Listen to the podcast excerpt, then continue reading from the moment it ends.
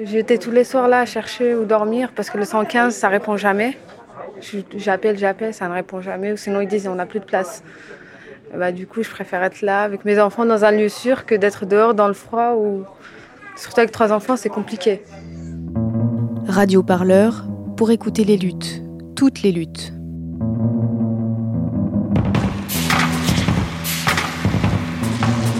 Retrouvez-nous sur radioparleur.net.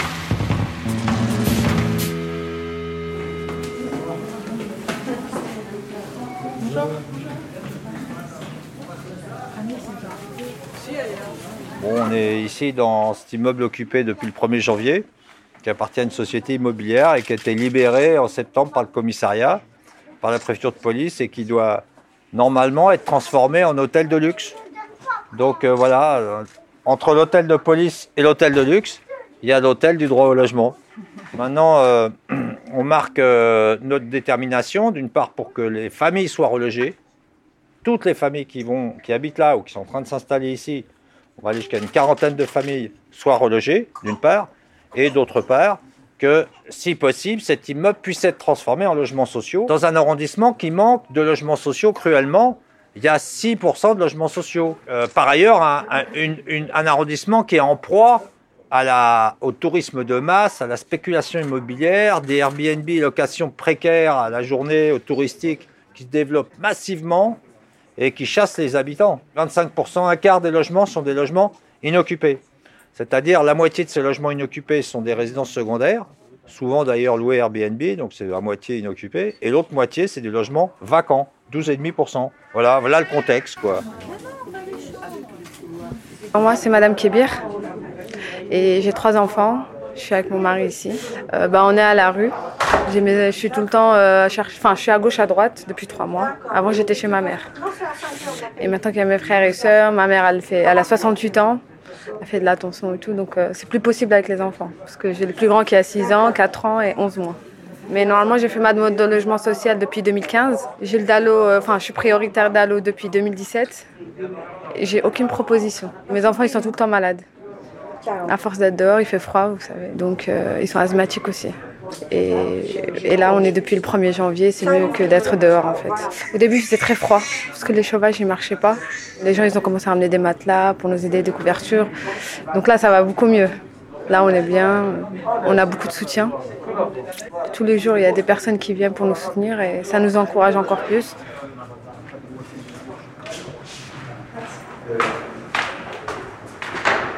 Nous, on est au deuxième étage. combien d'étages sont occupés le... Là, c'est arrivé jusqu'au quatrième, je crois, au cinquième. Okay.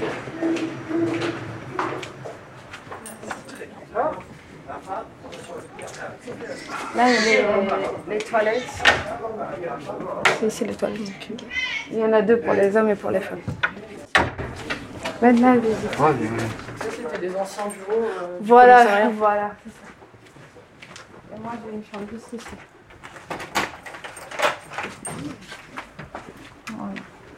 Là, c'est ma chambre, je dois ici avec les enfants. Ok. Donc vous dormez à 5 ici On nous a donné une autre chambre et pour le moment, on n'a pas de matelas et tout. Donc euh, on s'entasse ici pour le moment et on a un matelas, sinon on met des petites couvertures pour dormir. Pour le moment. De quoi faire à manger, ça dépend. On fait des trucs, euh, des œufs, ça dépend, mais pas. Il n'y a pas de chaude ici. Il n'y a pas de chaude, il n'y a que de l'eau froide. Donc des fois, on chauffe un peu d'eau pour faire juste au petit euh, leur douche, mais. C'est compliqué.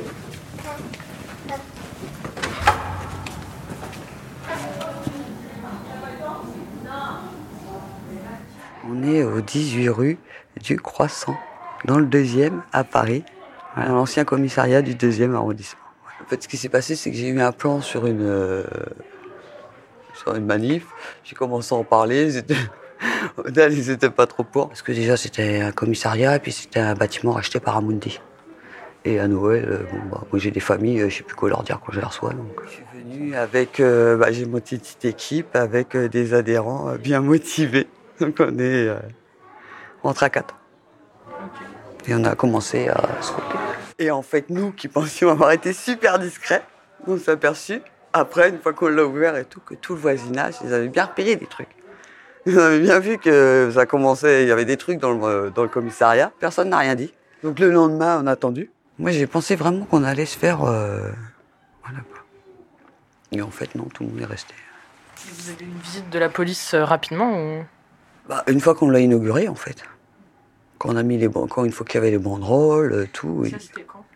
Ça, c'était le 1er janvier. Ou à 6 heures du matin. Du coup, j'avais euh, euh, j'avais fait une liste de. Voilà, où j'avais rencontré des gens et je leur avais parlé de ça, des familles. Les plus. euh, les dernières, en fait. Comme la dame avec son bébé qui dormait à l'hôpital. Voilà, moi, c'est avec mon collègue, on l'a reçu. C'était obligé que j'emmène des gens vraiment dans l'urgence. Parce que c'est pour ça qu'il est là, ce truc-là. Il y a combien de familles là? Là, euh, actuellement, j'en ai fait rentrer, parce que c'est par mesure de sécurité, en fait. Voilà. Euh, j'en avais fait rentrer au départ euh, neuf le premier matin, 9 personnes? Neuf familles. Neuf familles. Et après, j'ai fait rentrer un deuxième groupe, deux jours après, qu'on a, qu'on a vu qu'il n'y avait pas de CRS qui venait, de, de choses comme ça, quoi. Euh, j'en ai fait rentrer encore une dizaine, avec des hommes célibataires, des femmes célibataires. Parce que, ben voilà, ils sont en galère, quoi. Mais en plus, la plupart, ils travaillent. Et donc c'est que des, des gens qui ont des dossiers au DAL qui sont ici Il n'y a pas... Si par exemple il y a, il y a une famille qui vient toquer à la porte et qui dit je suis à la rue, On leur fait faire des dossiers directement.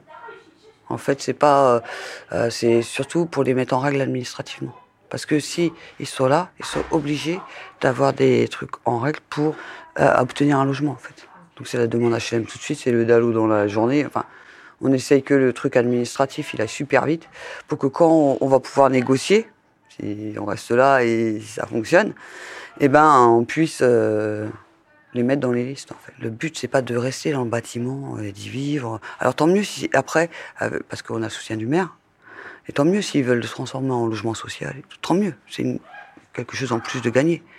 Mais le but, c'est quand même que tous ces gens euh, qui sont euh, d'Allo depuis je sais pas combien d'années, euh, donc prioritaires, hein, qui vivent au 115, euh, dans des chambres pourries, qu'on déménage toutes les semaines, des fois qui sont même à la rue. Parce que le 115, des fois, il arrête les hébergements du jour au lendemain, et hop, il y a une période où bah, les gens doivent se démerder. hein, voilà, quoi. Donc, quelque part, là, la dame avec son bébé, elle est contente de plus dormir dans les halls d'hôpitaux.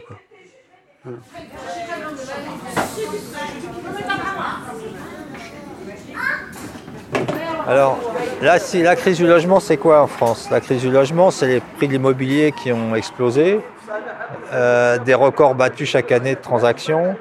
L'État gagne 70 milliards d'euros sur le logement, entre les droits de mutation, les impôts, les charges sociales sur le BTP, tout ça. Et donc, euh, et il en, dépense 40 milliards pour le logement.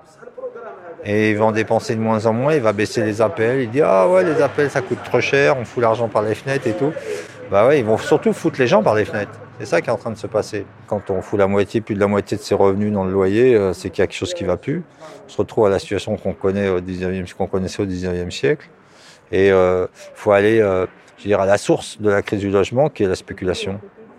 Spé- Le profit tiré euh, de l'argent, du foncier, spéculation foncière immobilière.